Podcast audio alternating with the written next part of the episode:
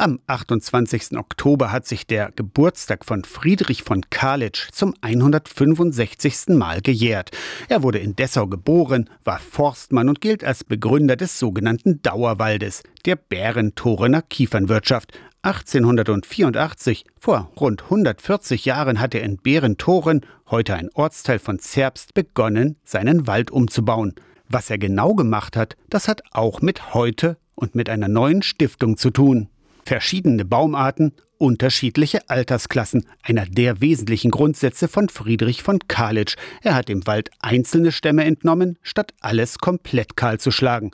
Und er hat keine Streunutzung durchgeführt, hat also Laub oder Nadeln im Wald belassen, statt sie einzusammeln für Viehställe. Und damit haben sich ganz schnell die Böden verbessert und es hat sich die Naturverjüngung entwickelt und dadurch haben wir Bestände hier in Bärentoren, die verschiedene Altersklassen haben auf dem Hektar. Doreen Einhenkel hat vor einem Dreivierteljahr die Stiftung Dauerwald Bärentoren gegründet. Wir unterstützen die dauerwaldartige Bewirtschaftung der Wälder und würden gerne die Umweltbildung fördern. Dauerwald ist im Grunde das Gegenteil von schnell wachsenden Hölzern eines Alters, so wie in einem konventionellen Forst mit nur einer Baumart. Die Folgen solcher Nutzung sind im Harz zu beobachten. Wir haben hier in Berentorin jetzt 140-jährige Bestände, die keine Kiefern-Reinkulturen mehr sind, sondern die mischwaldartige Bestände sind. Gerade im Hinblick auf den Klimawandel und die Trockenheit der letzten Jahre ist der Dauerwald der Bärentorener Kiefernwirtschaft ein Labor,